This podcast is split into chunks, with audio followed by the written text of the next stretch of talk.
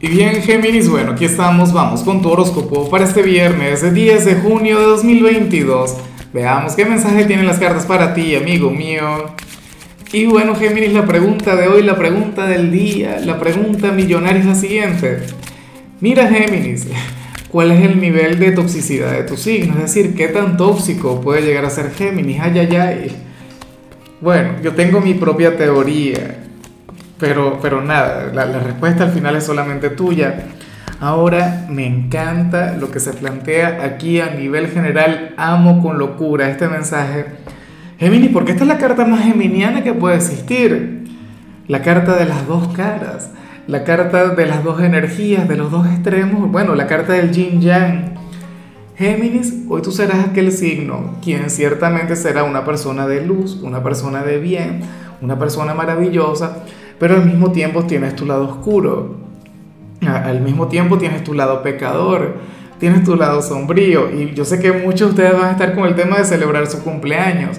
Entonces, ¿qué ocurre? ¿O cómo podemos interpretar esto? Bueno, que tú serás una persona de bien, pero a quien le gusta pecar.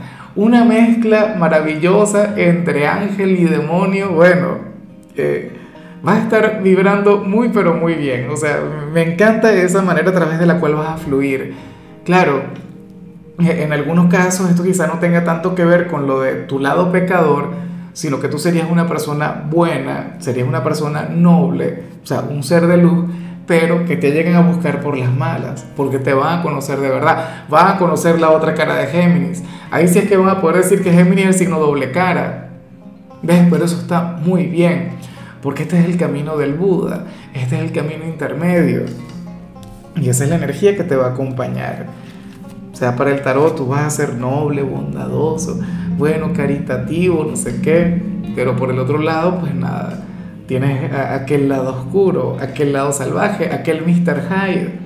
Y bueno, amigo mío, hasta aquí llegamos en este formato. Te invito a ver la predicción completa en mi canal de YouTube Horóscopo Diario del Tarot o mi canal de Facebook Horóscopo de Lázaro.